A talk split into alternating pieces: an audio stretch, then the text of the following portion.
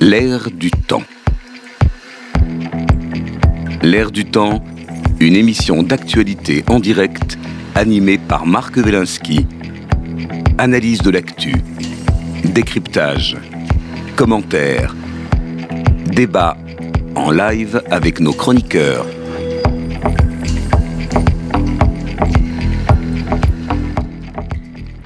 L'air du temps, bonjour, euh, émission du vendredi 27 janvier 2023 euh, en direct.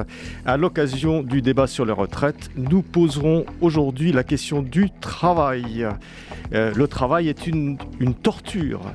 Euh, nous poserons cette question avec nos invités aujourd'hui. Laurent Capelletti, économiste, professeur au CNAM, éditorialiste. Bonjour Laurent. Bonjour Marc.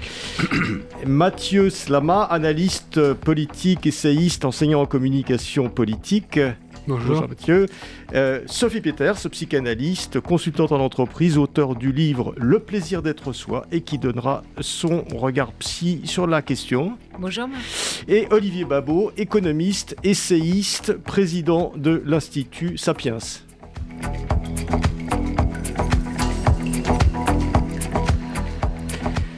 Nous épargnerons aujourd'hui à nos auditeurs et spectateurs un énième débat sur la réforme des retraites proposée par le gouvernement. Est-elle nécessaire? Est-elle judicieuse? Est-elle juste? Mais ce débat passionné, à défaut d'être passionnant, pose en creux la question du travail. Pourquoi une telle sensibilité sur la retraite et notamment sur l'âge du départ à la retraite? Qu'est-ce que cela dit de notre vision du travail? Selon une étymologie plaisante, probablement fantaisiste d'ailleurs, le mot travail viendrait du latin tripalium, qui était dans l'Antiquité un instrument de torture composé de trois pieux. Et nous avons appris que dans la Bible, le travail est considéré comme une punition divine consécutive au péché d'Adam à la sueur de ton front, tu mangeras du pain. Nos concitoyens considèrent-ils le travail comme une malédiction, comme une torture à laquelle il faut mettre fin le plus rapidement possible au cours de sa vie? Qu'est-ce qui ne va pas dans le travail tel qu'il se présente dans la société contemporaine? Sur ce sujet, Laurent Capelletti. Oui, Marc, donc... Euh, bon, d'abord, en, constat, effectivement, toutes, les, études, euh, les sondages en fait montrent qu'il y, a un délabrement du, rapport au travail euh, des Français depuis 30 ans, probablement accéléré par la crise de la Covid. Alors ça se voit en fait objectivement, parce que les sondages c'est du déclaratif, hein, mais ça se voit après dans des indicateurs hein, qu'on appelle les indicateurs sociaux. C'est-à-dire qu'en France, comparé à des pays qui seraient comparables aux nôtres, en fait, on a des, un absentisme au travail qui est plus important, on a des maladies professionnelles, notamment euh, euh, d'ordre psychologique ou psychosomatique, burn-out, etc., qui sont plus importantes. On a des écarts de productivité dus au désengagement. Un nouveau mot anglais vient d'arriver qui s'appelle le quiet quitting, qui veut dire, qui veut dire ça. Euh, on a la non-production parce qu'on n'arrive pas à recruter, etc., etc. Et le tout, hein, il y a certaines études en fait qui ont, qui ont chiffré ça aussi en termes de perte de PIB, tout ça cumulé, hein, au niveau de, la France, on arrive sur des sommes absolument euh, astronomiques. Donc on va dire c'est 4 à 4% jusqu'à 8% du PIB, plus de 100 milliards d'euros par an qui seraient, euh, qui seraient ainsi euh, perdus. Et ça, c'est, Laurent, un, phénomène spécifiquement français Alors, ça concerne particulièrement la France. Voilà. Quand on compare à des pays, alors après c'est pays comparables, on va dire, hein, qui eux aussi ont leurs imperfections, hein, mais notamment Europe du Nord, Hein, euh, Suède, les, sociodémocrates, euh, plus, maintenant, mais les pays du Nord, Suède, même Pays-Bas, en Allemagne, les indicateurs sont bien meilleurs. Canada, Australie, donc des pays euh, anglo-saxons. Donc on peut s'interroger effectivement sur, le, sur ce, pourquoi.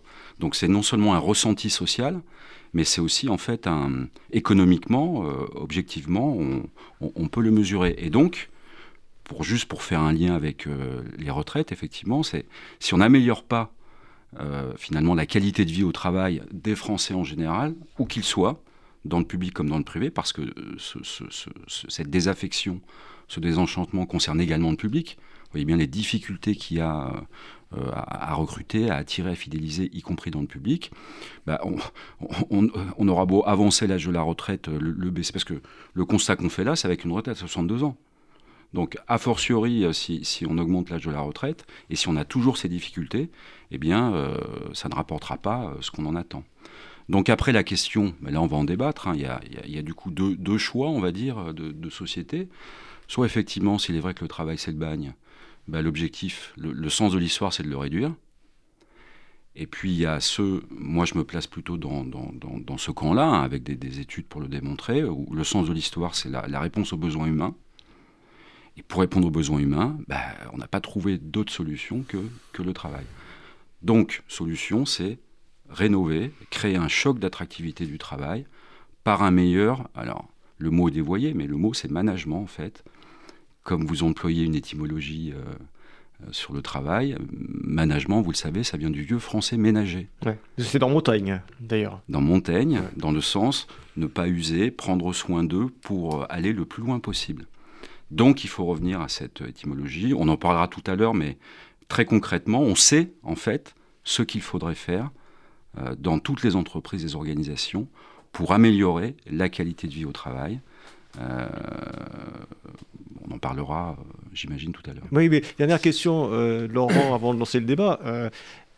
Oui, ça fait des années qu'on en parle, 30 ans, 40 ans, et, on, s'étonne quand même que cette vision négative du travail et notamment de la situation dans les entreprises et dans les grandes administrations, euh, soit toujours, on a l'impression qu'on est toujours au point mort, mais ça fait des années qu'on fait du management quand même, et qu'il y a des, alors, et qu'il y a des professeurs. Bon, juste en management. Alors, alors, euh, alors, en fait, il y, a, il y a, si vous voulez, il y a une conjonction de facteurs qui fait que euh, globalement, alors il y a des exceptions bien entendu, hein, mais les dirigeants, les managers, les syndicats n'ont pas pris en main en fait cette, cette question Bon, la première raison, c'est que dans beaucoup d'entreprises, en fait, euh, les managers, les dirigeants, euh, alors plutôt les grandes, on va dire, sont très confortables avec, même si on l'habille de fraises tagada sur les, bureaux, de, team building, où on parle de tout sauf des conditions de travail, derrière, on a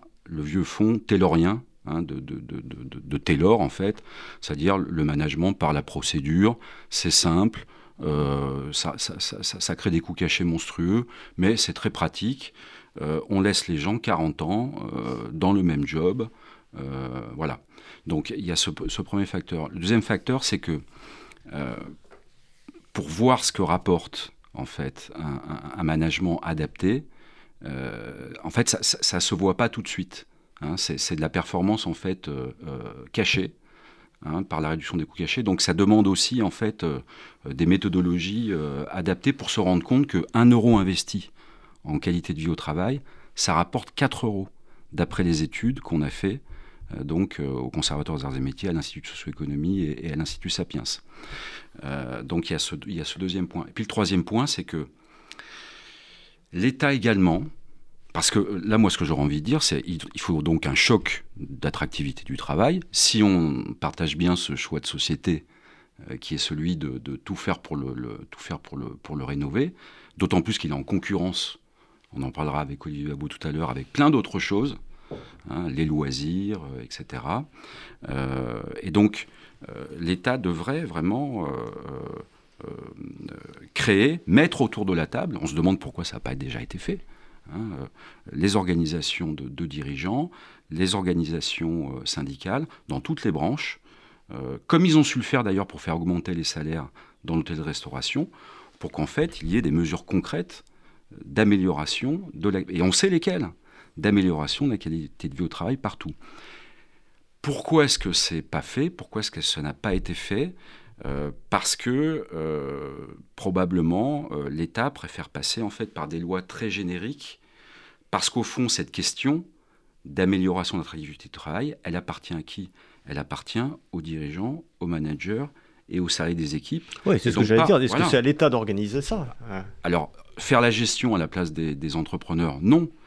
Euh, mais créer un choc, euh, oui, mais vous avez raison. C'est peut-être pour ça, en fait, que finalement, le, pourquoi est-ce que rien n'a été fait ou très peu sur ce plan-là depuis 40 ans ben, C'est peut-être aussi une explication. Mmh. C'est-à-dire que ça ne dépend pas concrètement de l'État. En revanche, moi, de mon point de vue, c'est au pouvoir public, comme ça ne se fait pas naturellement, de créer les conditions de ce choc d'attractivité, puisque c'est d'intérêt général. À partir du moment où on vient de faire la démonstration, donc c'était une question d'intérêt général, en fait. Euh, voilà, c'est un peu ce que je pourrais dire.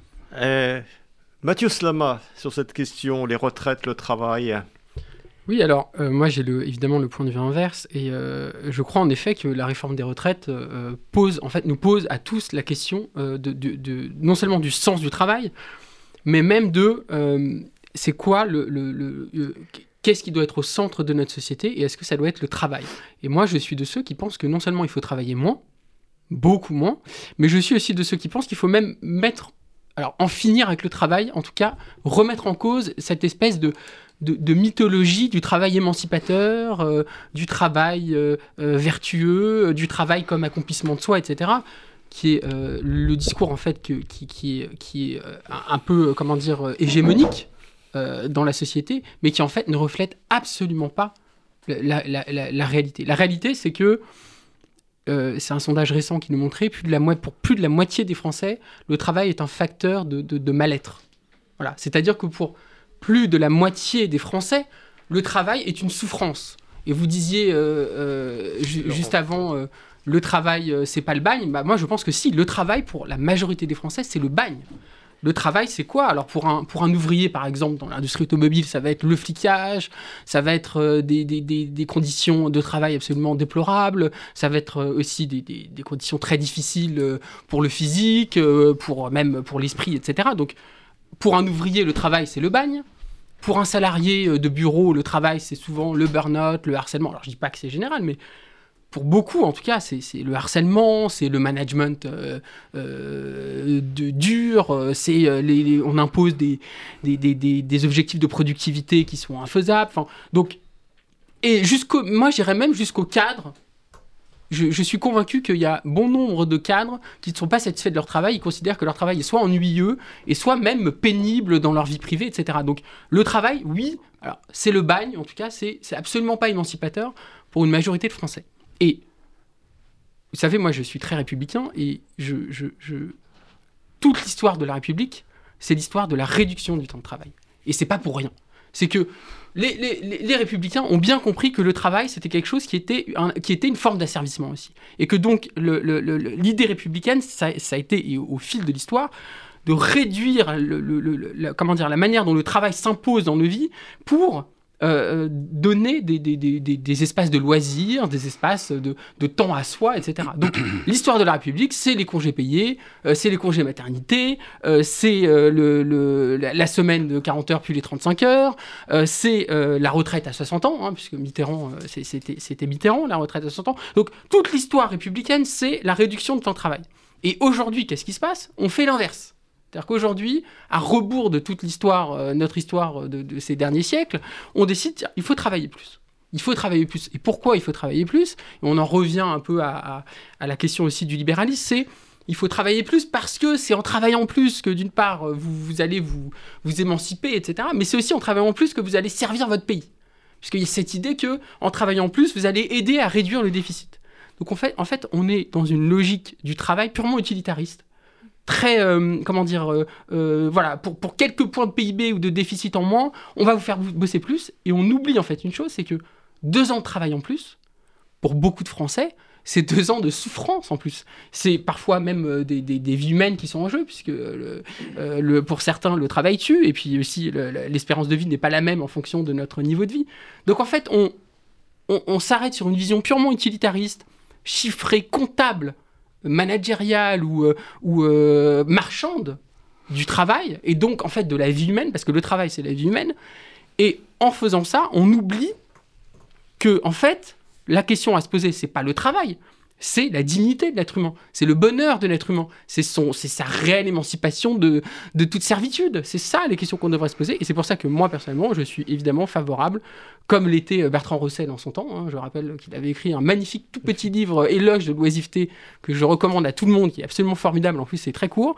C'est réduire le temps de travail et donner à l'être humain les possibilités de s'émanciper d'une autre manière. Mais Mathieu Slama, euh, on comprend bien votre, point de vue et dans la longue durée.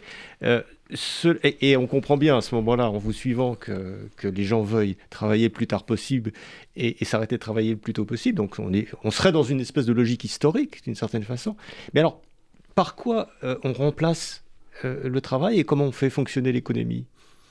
Bah, D'abord, euh, euh, vous avez des économistes hein, qui, euh, qui travaillent sur ces sujets-là et qui disent, qui nous disent que en réduisant le temps de travail, on peut à la fois résorber une partie des problèmes de chômage, d'une part, et puis d'autre part, ça peut permettre aussi de poser la question fondamentale pour moi en économie, c'est la distribution, la redistribution des richesses, et que fond, en cherchant à trouver une autre manière d'organiser le travail. Et il y a des gens qui travaillent là-dessus très sérieusement, hein, je veux dire, pas de manière euh, euh, seulement sur les principes ou quoi que ce soit.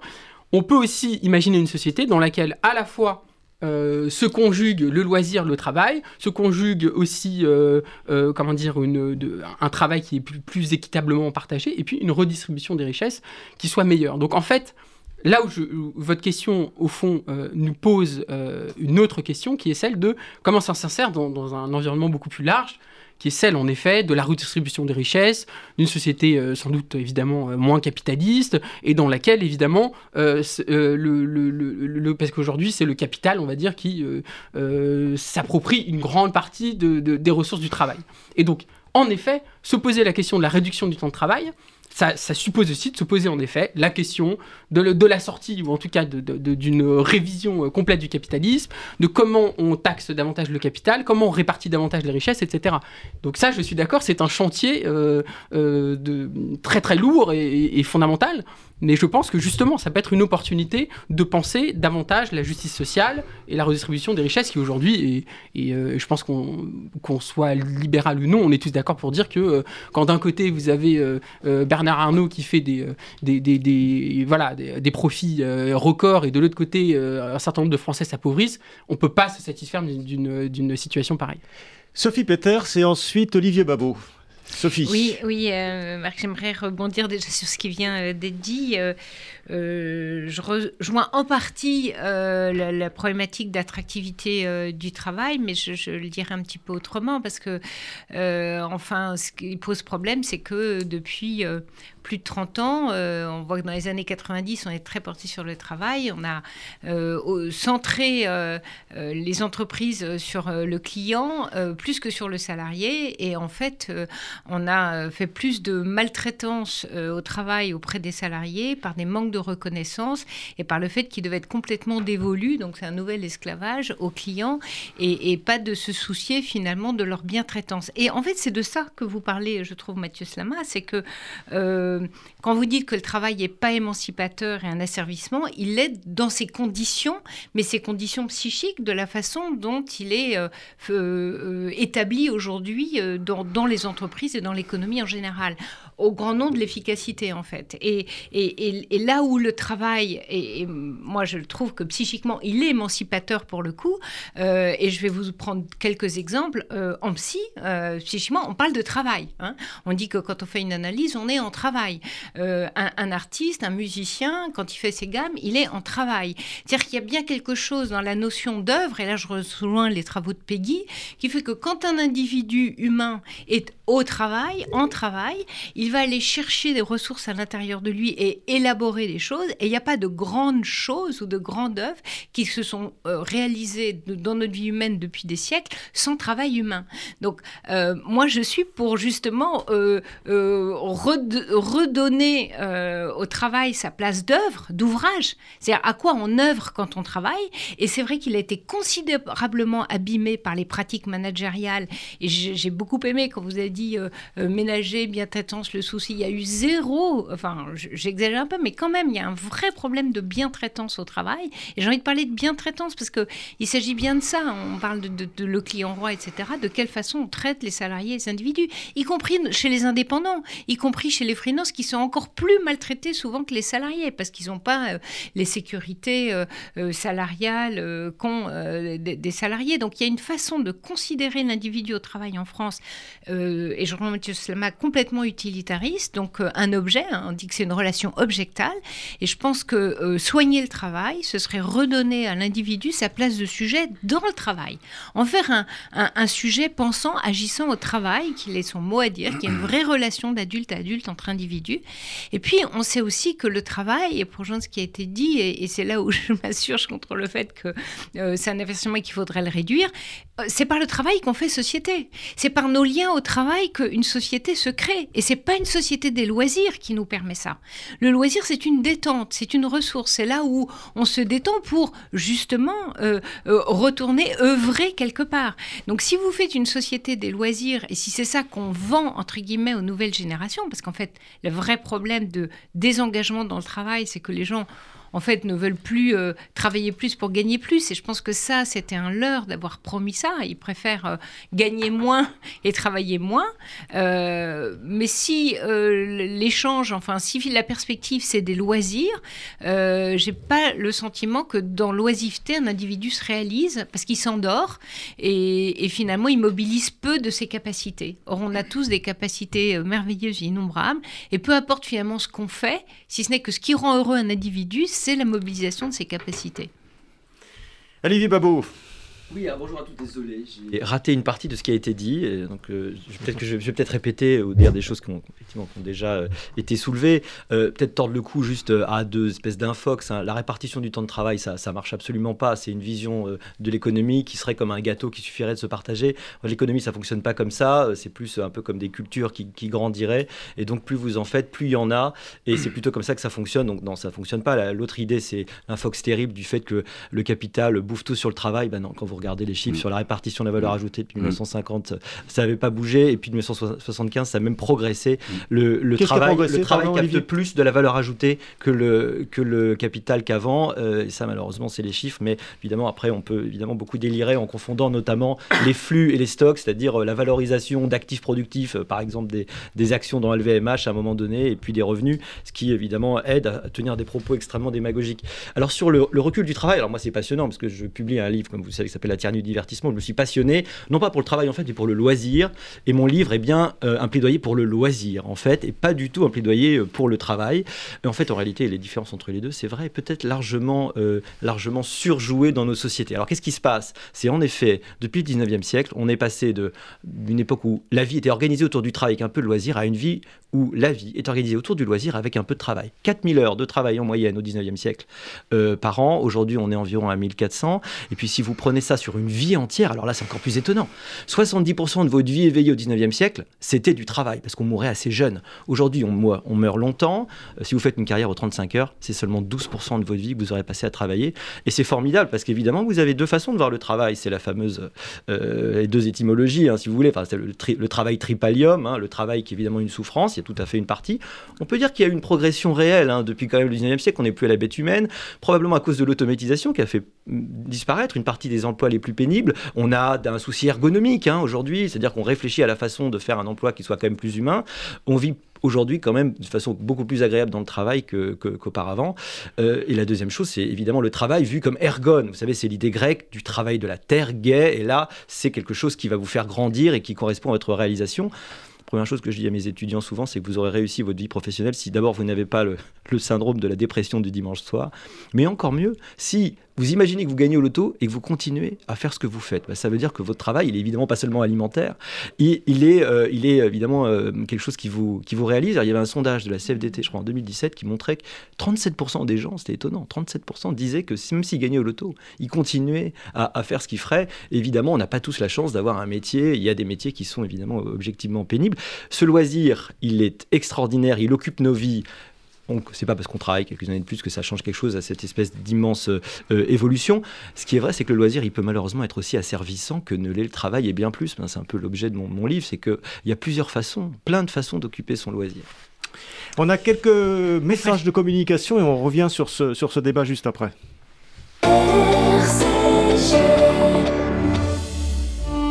Bonjour, je suis Eva Sandler. Bonjour, je suis le père de Jonathan Sandler. L'attentat du 19 mars 2012 à Toulouse résonne encore dans nos esprits. Ce matin-là, mon mari et mes deux fils m'ont été arrachés. Pour que leur souvenir soit éternel, je vous attends nombreux au gala du Bête Sandler. Le mardi 31 janvier 2023, au Centre européen du judaïsme, à Paris. Pour que la terrible obscurité de ces événements laisse place à la lumière. Dons, information, réservation 06 19 84 83 39. Merci beaucoup. Bonjour, c'est William Zarbib. Rejoignez-moi pour mon émission musicale WDMZ Classic Rock un lundi sur deux à 23h sur RCJ. Faites-vous connaître, faites-vous entendre.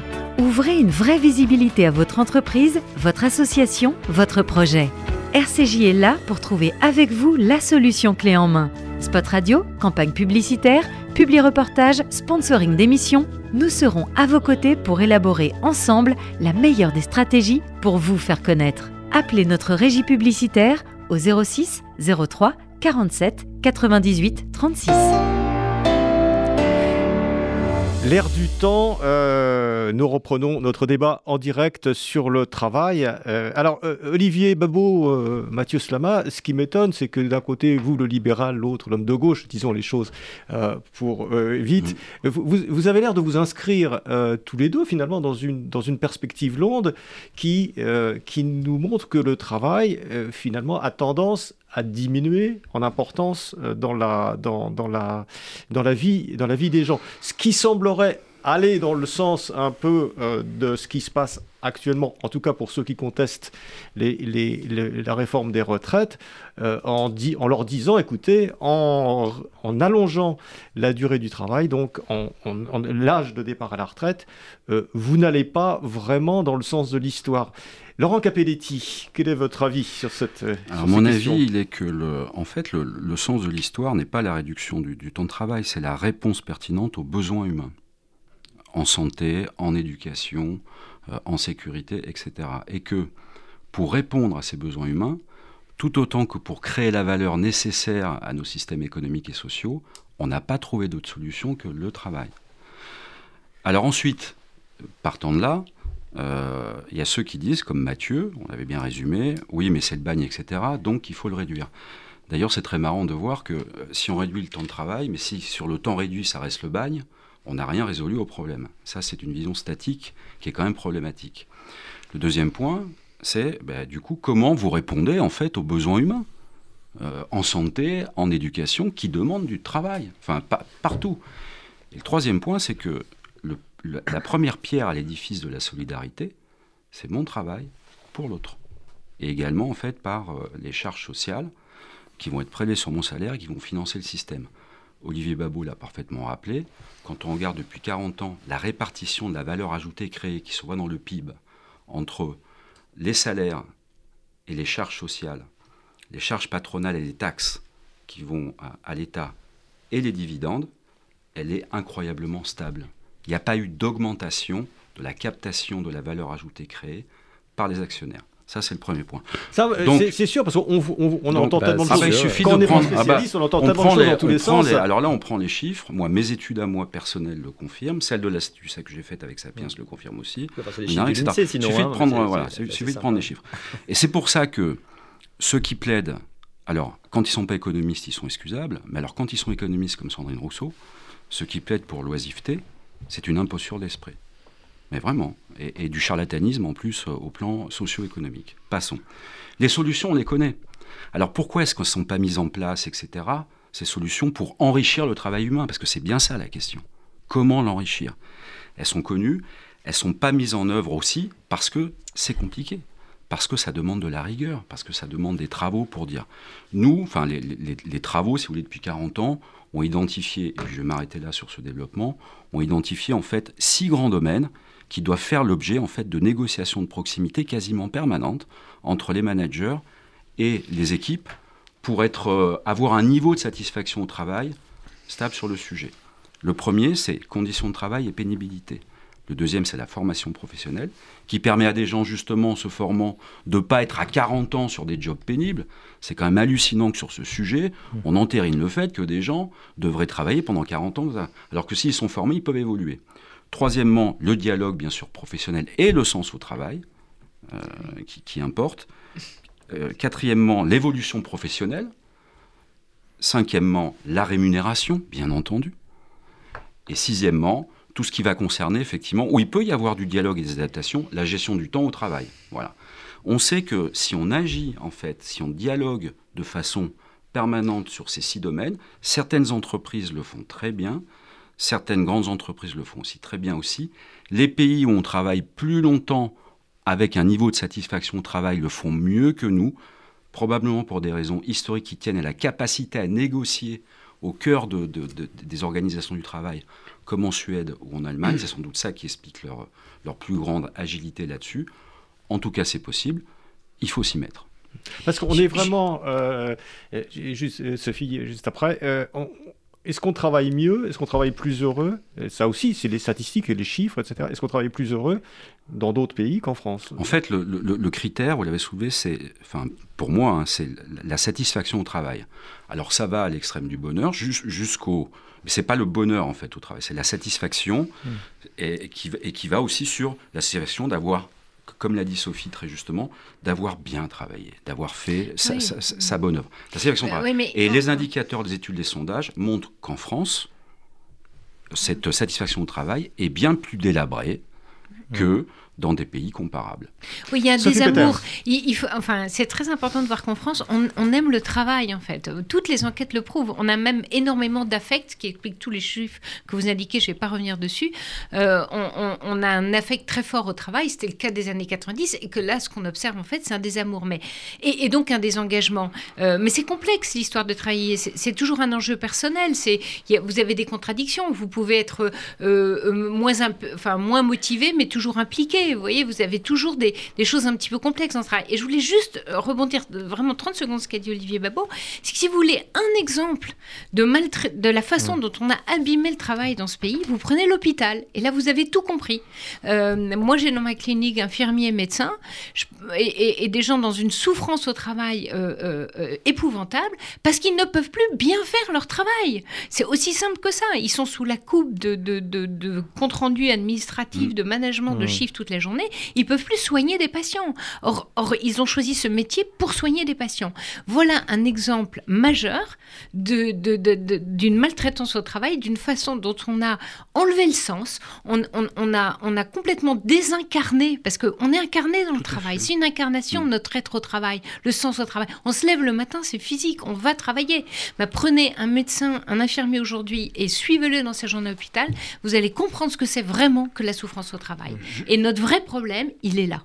Juste 10 secondes sur cet exemple-là, parce qu'il illustre bien ce que, ce que je veux dire. L'exemple de Sophie, c'est que donc l'hôpital, exemple parfait, sans le dire, d'application d'un management au fond taylorien. Voilà. Hein, c'est-à-dire désincarné par la procédure, euh, hyper spécialisé, euh, euh, statique. Voilà. Parfait. Donc, Raisonnement. Donc, déshumanisation du travail. Donc, Et bureaucratique. Donc, donc, du coup, donc, du coup, comme c'est le bagne, ben, réduisons l'hôpital. Ben voilà. Mais non, mais non. enrichissons le travail humain à l'hôpital et c'est possible. Voilà, c'est ça le. Et voilà ceux qui demandent la retraite plus tôt et qui supportent pas la retraite plus longue, c'est que leur travail a perdu du sens, n'a plus aucun intérêt. Donc autant partir le plus tôt, en bonne santé, pour aller dans la société des loisirs. Voilà, ce sera hmm. autre chose. Moi, je peux vous parler de la dépression des retraités aussi. et, ça, c'est un sujet. non, mais justement, c'est un sujet. Étude de l'économie de l'école d'économie de Paris, euh, la satisfaction des, retraités, le bien-être à la retraite est catastrophique en France. Ah c'est assez hallucinant. On, peut mettre toutes ces références, euh, toutes ces études, références, etc. sur notre site internet. C'est intéressant de s'alimenter aux vraies sources économiques plutôt que de prendre au vol euh, hmm. tout ce qui peut circuler de façon plus ou moins euh, euh, idéologique. Mathieu, oui, alors je vais quand même réagir sur deux choses. D'abord à, ce que vous avez dit, Laurent, et ensuite ce qu'a dit Olivier Babot, parce qu'évidemment, là, on a un désaccord absolument fondamental. et c'est pas du tout une question d'infox ou, ou, ou, je sais pas quoi. Alors, la première chose, c'est que, bon, c'est les beaux discours, c'est très bien, mais euh, la euh, Dominique Méda, la sociologue euh, spécialiste du travail, disait une chose que je trouvais très juste là récemment. Elle disait on n'a jamais autant glorifié la valeur travail, etc. Et puis dans le même temps, on n'a jamais autant maltraité les travailleurs.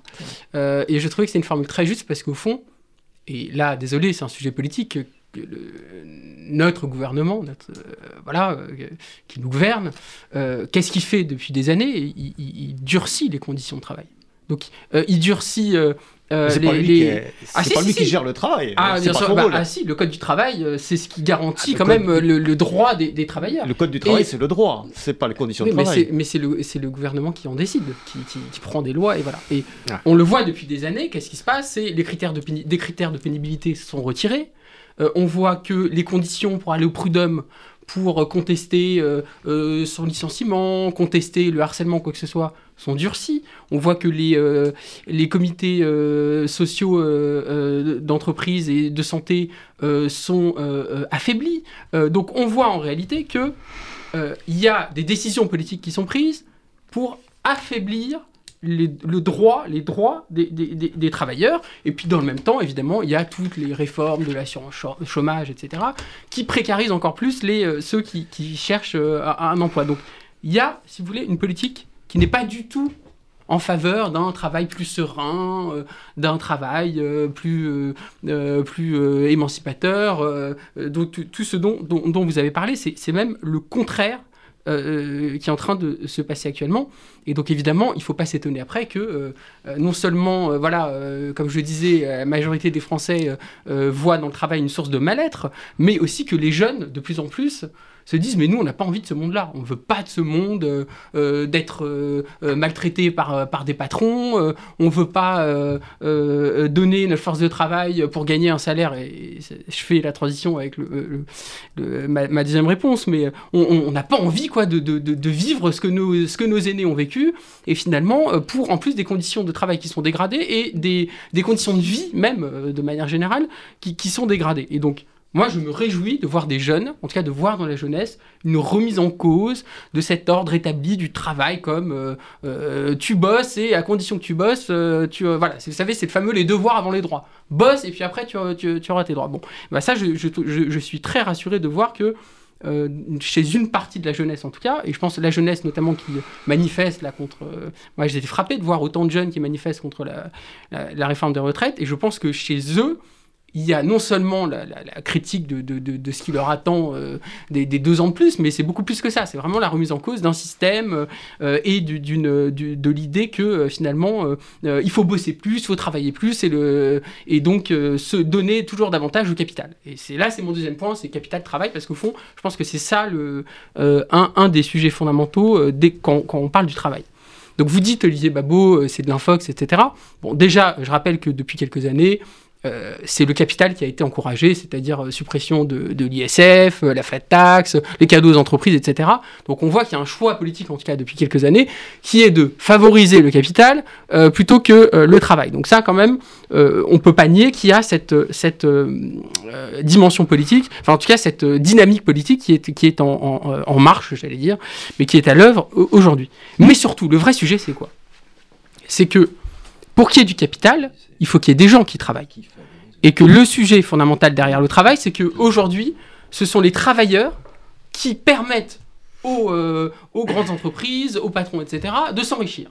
Et la dynamique aujourd'hui, c'est que les patrons et les, les, riches sont de plus en plus riches et que les travailleurs sont de plus en plus pauvres. En plus, avec l'inflation, etc., ça aide pas. Donc on est dans une situation où ceux qui sont riches le sont parce qu'il y a des gens qui travaillent pour eux, euh, le sont toujours davantage, tandis que ceux qui travaillent pour eux le sont de moins en moins. Donc, ça, c'est une situation qui est totalement... Euh, euh, là, il y a un rapport Oxfam récemment qui montrait que les, 1% les plus riches s'accaparaient 60, plus de 60% de la, de la, richesse. Hein. Donc, c'est des chiffres qui sont avérés. Et donc, ce sujet-là, qui est en gros des, travailleurs qui enrichissent le capital, mais qui n'en voient pas les bénéfices, tandis que le, ceux qui bénéficient de ça, c'est les patrons, euh, c'est, euh, euh, et c'est les super riches finalement. Bon, bah ça, c'est une société qui est invivable. ça ne peut pas fonctionner, ça. Et au fond, le vrai sujet derrière la, question du travail, finalement, moi je suis assez d'accord avec vous hein, pour dire que euh, la priorité aujourd'hui, ça devrait être d'améliorer en effet les conditions de travail, de mettre des garde-fous par rapport au management toxique, euh, etc. Ça, on est complètement d'accord. Mais l'autre question, c'est de rétribuer à sa juste mesure le, travail. Juste fini sur un point. On disait là pendant le Covid, euh, les, travailleurs de première ligne. Euh, vous savez, alors on parlait des hôpitaux, euh, on parlait des, ouvriers qui, travaillaient dans les usines tandis que leurs patrons étaient dans, dans leur maison de campagne. Donc on a vu l'importance de, ces travailleurs. On a vu le, fait qu'ils étaient bien plus importants euh, euh, pour notre pays que n'importe quel patron, et, je ne fais pas de l'anti-patronat primaire, hein, mais euh, voilà. Eh bien, résultat, on ne les a pas. on, ne les a pas rétribués à leur, juste mesure. On n'a pas réévalué la manière dont, on, dont on les rémunérait, la manière dont on les traitait, etc. Donc comment voulez-vous après qu'il n'y ait pas un sentiment, un immense sentiment d'injustice entre d'un côté ceux qui bossent et ceux qui euh, fournissent la valeur du capital, et puis de l'autre, euh, ceux qui en bénéficient et qui au final ne sont pas du tout ceux qui auraient besoin qu'on s'intéresse à eux en priorité. Voilà. Olivier Babot, sur cette euh, relation travail-capital et autres. Alors, il y a eu des réformes effectivement du gouvernement euh, qui ont été faites euh, pour le travail, qui en faveur du capital qui produit du travail, hein, puisque la part de l'ISF qui a été supprimée, c'est la part évidemment qui revient des, revenus du, capital. Et je note que la taxe sur les dividendes est une flat tax qui officiellement a baissé, mais c'est une bonne illustration de la fameuse courbe de l'affaire, trop d'impôts tue l'impôt, puisque en faisant une taxe qui baisse, on a eu des revenus fiscaux qui ont augmenté. Et donc en fait, ça marche. Et oui, quand vous taxez moins, vous tuez moins la bête, si vous voulez, et vous permettez de produire des choses qui permettent d'avoir des, des, résultats quand même sur euh, le taux d'emploi, euh, enfin sur le, taux de chômage, parce que euh, on fait comme si c'était plus important. Mais moi, j'ai grandi dans une économie où on avait 10% de, taux de chômage, où avoir un emploi, c'était un truc complètement incroyable, où c'était un chômage de masse, et puis on avait tout essayé, n'est-ce pas? Et ben non bah, finalement on y arrive. Alors il y a beaucoup de gens qui disent ah bah oui mais c'est une coïncidence. Bah, dès qu'il se passe un truc euh, mauvais, on va dire que c'est à cause du gouvernement, mais quand c'est bon, on dit que c'est pas grâce à sa politique. Bon bah le fait est que ça a l'air quand même de, euh, de fonctionner. Alors sur euh, les plus riches s'enrichissent et les plus pauvres sont de plus en plus pauvres. Je suis désolé là encore, faut regarder les chiffres. C'est c'est juste pas vrai. C'est juste que quand tu fais du cherry picking en regardant le 001 qui est lié à une augmentation, effectivement une concentration liée au numérique, des plus grandes fortunes avec de des valorisations absolument extraordinaires. Microsoft qui fait autant en valorisation boursière par exemple que les plus grandes valorisations euh, d'il y a 15 ans, c'est sûr que vous voyez qu'il y a une différence. Mais si vous regardez sur les grandes masses, est-ce que les gens sont devenus plus pauvres? Eh bien en fait non, c'est le contraire. Il y avait la fameuse étude, vous savez, de Milanovic, Branko Milanovic, qui avait montré cette fameuse courbe en, en, trompe d'éléphant entre 98 et 2008, si je ne me trompe pas, où en effet, il y avait les gens du milieu, c'est-à-dire nous, nos classes moyennes, du milieu dans, le monde, hein, qui étaient les seuls à pas avoir vu leur, leur revenu augmenter. Mais les très pauvres avaient prodigieusement vu leur revenu augmenter, et, euh, et euh, en partie les un peu plus riches, c'est-à-dire les classes supérieures chez nous. Qu'est-ce qui se passe? Ils ont refait les calculs. Milanovic a refait les calculs, il a republié là en décembre récemment. Euh, et la trompe enfin, est devenue un toboggan. C'est-à-dire qu'en fait, tout le monde a gagné euh, depuis 2008 jusqu'en 2018, sauf les plus riches. Bah oui, en fait, tout le monde s'est enrichi entre 2008 et 2018. Ça, c'est les hard facts, c'est comme ça. Après, on peut délirer évidemment en, en, en, bougeant les chiffres. Alors, c'est vraiment intéressant sur cet arbitrage. Il bah, ne faut pas écouter, c'est sûr que si vous écoutez Oxfam, euh, ça c'est sûr que forcément on sera toujours très mal parti. Euh, sur cet arbitrage entre travail, entre travail et loisir, alors ce qui est vrai, c'est qu'il y a un changement parce que sous Sarkozy, on a fait un sondage, je crois, et qui avait dit que 60% des gens étaient prêts à travailler plus pour gagner plus. Aujourd'hui, c'est l'inverse. 60% des gens ne veulent pas travailler plus. Donc, de mm. facto, on parle du problème du pouvoir d'achat. Non, les gens ne veulent pas réellement, enfin ici ils aimeraient plus, comme dit Coluche, ils hmm. ils veulent pas du travail, l'argent leur suffirait, mais, mais euh, ce qu'ils veulent d'abord, c'est le loisir. Donc il faut, il faut comprendre et recevoir, je pense, cette, ce, besoin, ce désir de loisir. Moi, je, je m'en réjouis plutôt, parce qu'on revient à quelque chose qui ressemblerait un petit peu à notre état, pas, de nature, mais notre état euh, d'avant le, le, la chute néolithique, si vous voulez, la chute de la, sédentarisation. Quand on était des chasseurs-cueilleurs. Et, et, comme vous savez, l'invention de l'agriculture a été en fait une forme de contrat de dupe, parce qu'on n'a jamais autant bossé que depuis qu'on a inventé ce moyen qui était censé nous permettre d'économiser euh, de l'effort. Et en fait, donc on sait que bah, les ethnologues montrent qu'on travaillait 3 à 4 heures par jour, pas plus, hein, dans les civilisations premières ou primitives, comme vous voulez les appeler, mais celles d'avant, hein. euh, et que finalement, peut-être qu'on va le progrès technique aidant, revenir à, cette forme-là. Et aujourd'hui, en fait, le rapport de force est intéressant, il s'est inversé. hein. Il y a une demande, effectivement, de liberté, d'indépendance de la part des jeunes. Moi, je ne vois que des entreprises qui ont beaucoup de mal à trouver les gens dont elles ont besoin, qui ont du mal à les retenir, qui sont angoissées par l'idée de marque employeur. Et donc là, elles vont faire des efforts, je peux vous dire, pour bien faire du management, parce que là, vous avez des jeunes qui arrivent avec une force de négociation qui est, en tout cas, quand vous êtes formé, évidemment, il y a une, une grande inégalité, hein, une hétérogénéité des situations, mais quand aujourd'hui vous êtes formé, vous arrivez sur le marché de l'emploi, vous avez une capacité à négocier vos, types de travail, à vouloir une partie euh, de, télétravail qui est absolument extraordinaire. Et pour terminer juste sur le loisir, il y avait un article extraordinaire sur le Wall Street Journal qui disait que euh, y avait 7 millions de personnes, je crois, entre 25 et 54 ans, qui avaient quitté le, marché du travail aux États-Unis. Et euh, l'économiste qui, parlait disait alors qu'est-ce qu'ils font? Bah, On a fait une étude et en fait, qu'est-ce qu'ils font? Ils jouent à Call of Duty sous drogue. C'est-à-dire qu'ils regardent 2000, ans, 2000 heures d'écran par euh, an, c'est-à-dire c'est l'équivalent de ce qu'étaient les heures de travail. Malheureusement, le loisir n'est pas nécessairement, n'est pas nécessairement, n'est pas à n'importe quelle condition un facteur d'émancipation. Sophie Tevers ou Mathieu, Euh, oui, Sama alors je rejoins fait qu'il Sophie et. Mathieu après. Oui, oui. Le travail est sûrement pas un, un- un facteur d'émancipation. Euh, Ce que je trouve intéressant, et alors euh, peut-être on mettrait sur le site le rapport de la Fondation euh, Jean Jaurès sur le travail, euh, qui montre en fait que euh, le travail occupe une, une place moins centrale dans la vie des Français que par le passé. Mais il y a, il y a une petite subtilité dans, dans la question, c'est quand on pose la question de la place du travail dans leur vie, était euh, est-ce qu'elle est très importante? Elle est passée de 60% en 1990 à 24% en 2021. Ça, c'est pour le très importante. Mais 84% disent important, et ce chiffre a peu baissé. Euh, il était de 92% en 90. Donc ça reste important. Et, et- et moi, le, le- vraiment, le sentiment que me donne là, euh, enfin, tous nos échanges et tous les chiffres et toutes les études sur le travail, euh, c'est qu'il y a une grande déception, en fait. Et que la société des loisirs dont, dont- dont vous parlez n'est que le symptôme d'un ennui profond de l'être. Et moi, je n'ai jamais eu autant euh, dans ma clinique de problématiques euh, existentielles, en fait, d'individus qui se demandent qu'est-ce qu'ils font là, sur cette terre, qui s'ennuient, en fait, et qui soit tombent dans des addictions. Et donc, ça rejoint cette société du loisir qui n'a que ça à leur offrir, et qui ne savent plus se, se mettre en mouvement, parce que c'est c'est ça que je trouve le plus grave et qui est déshumanisant pour les individus, c'est que le travail aujourd'hui et les conditions dans lesquelles sont faites le travail proposent plus de mise en mouvement. Et les jeunes ne sont pas dupes. Pourquoi ils ne veulent plus aller dans les grosses entreprises? Euh, Parce qu'effectivement, la façon euh, dont le management en fait est fait et ce côté taylorisme, Mm. bah, c'est une insulte à leur intelligence Mm. pour la plupart. Mm. Quand ils ont Bien fait des, des grandes écoles, voilà, Mm. ils sont malins. Ils disent bah, ah, ça sert à quoi? Bah alors autant être sur des jeux euh, vidéo euh, devant nos écrans où là on stimule, on a un sentiment d'être stimulé dans notre intelligence. Malheureusement, pour- on ne construit rien de, valable et, c'est dramatique parce qu'on va les voir arriver à, à 35-40 ans complètement déprimés. Quoi. Oui, Mathieu- alors là je, là, je suis vraiment pas d'accord. parce que- Mathieu et Laurent, et- ensuite. Et, et- et- et d'ailleurs, ça rejoint un peu euh, ce, qui, ce qui était dit juste avant. Alors là, on a le sentiment que. euh, alors les Français seraient des feignants quasiment. C'est-à-dire qu'il y a Ah, trop de loisirs. Non, euh, non, non. oh là là, ils- Non, c'est sont- qu'est-ce qu'on mobilise oh là là, dans le loisir, C'est terrible question. le loisir, etc. Mais la réalité pour la majorité des Français, c'est qu'ils essayent de, de- de- de finir leur fin de mois.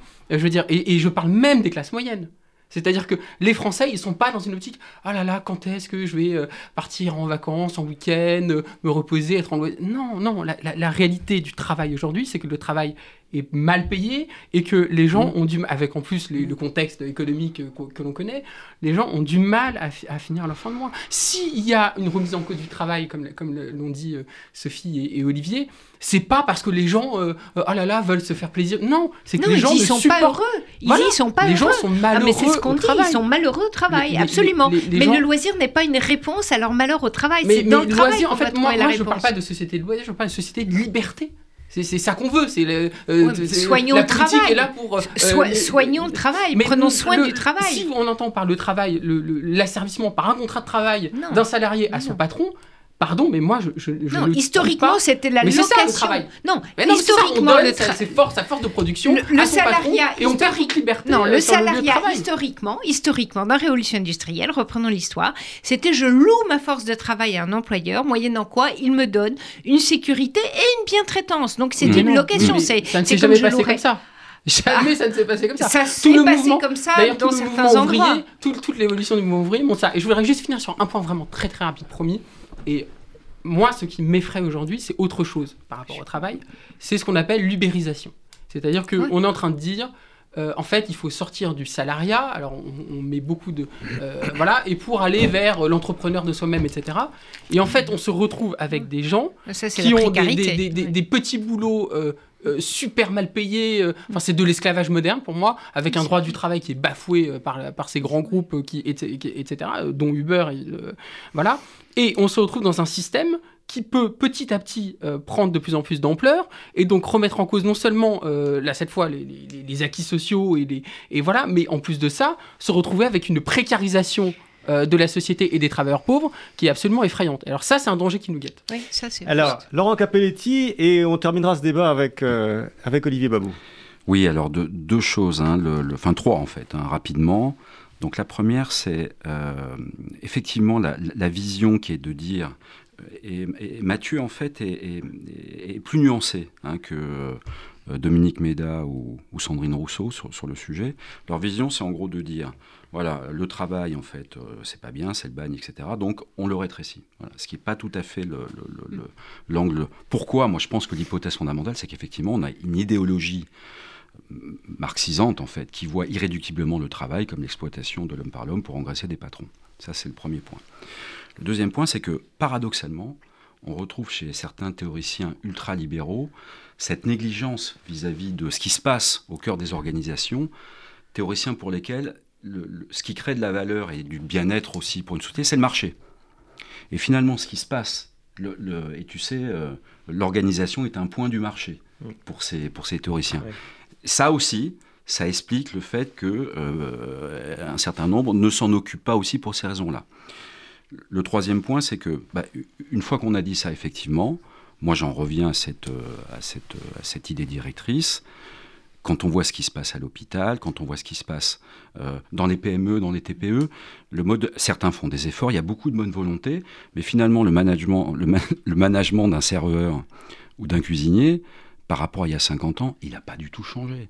Donc on pourrait dire voilà, que... c'est ce que disait Olivier, il est en train de changer parce que globalement. Et dans les restaurants, on ne trouve plus personne, donc ils ne peuvent plus renvoyer le personnel comme ils le faisaient avant. plus que la pyramide des âges, etc., les tentations font que en fait il y a un effort mais énorme c'est pour ça que je parle de choc en fait à faire pour de, chaque dirigeant chaque manager sauf exception certains sont pleins de et je le dis de pleine bonne volonté pour en fait euh, réattirer euh, effectivement, ces jeunes et ces seniors, parce que ça concerne les deux, mm. hein, qui en ce moment sont plutôt dans une certaine euh, fuite du travail.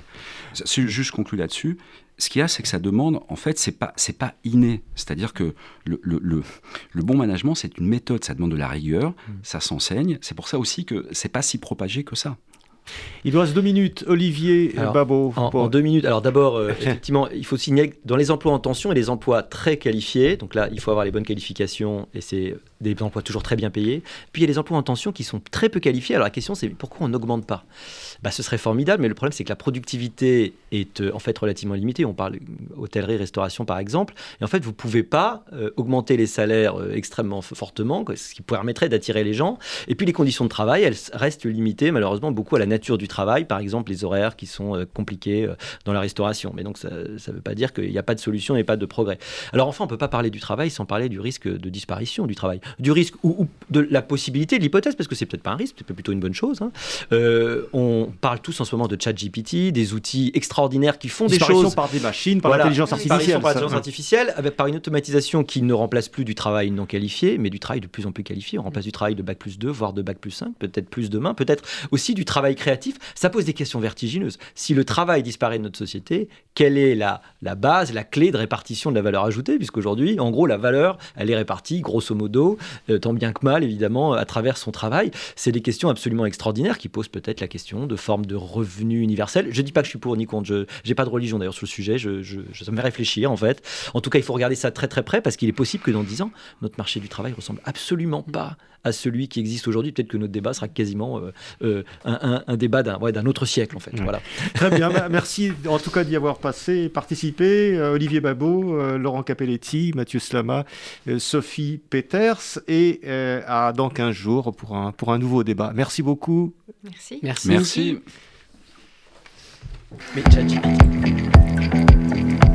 C'était L'air du temps, une émission animée par Marc Wielinski. L'air du temps, c'est un vendredi sur deux de 12h à 13h sur Radio RCJ. À bientôt pour une prochaine émission.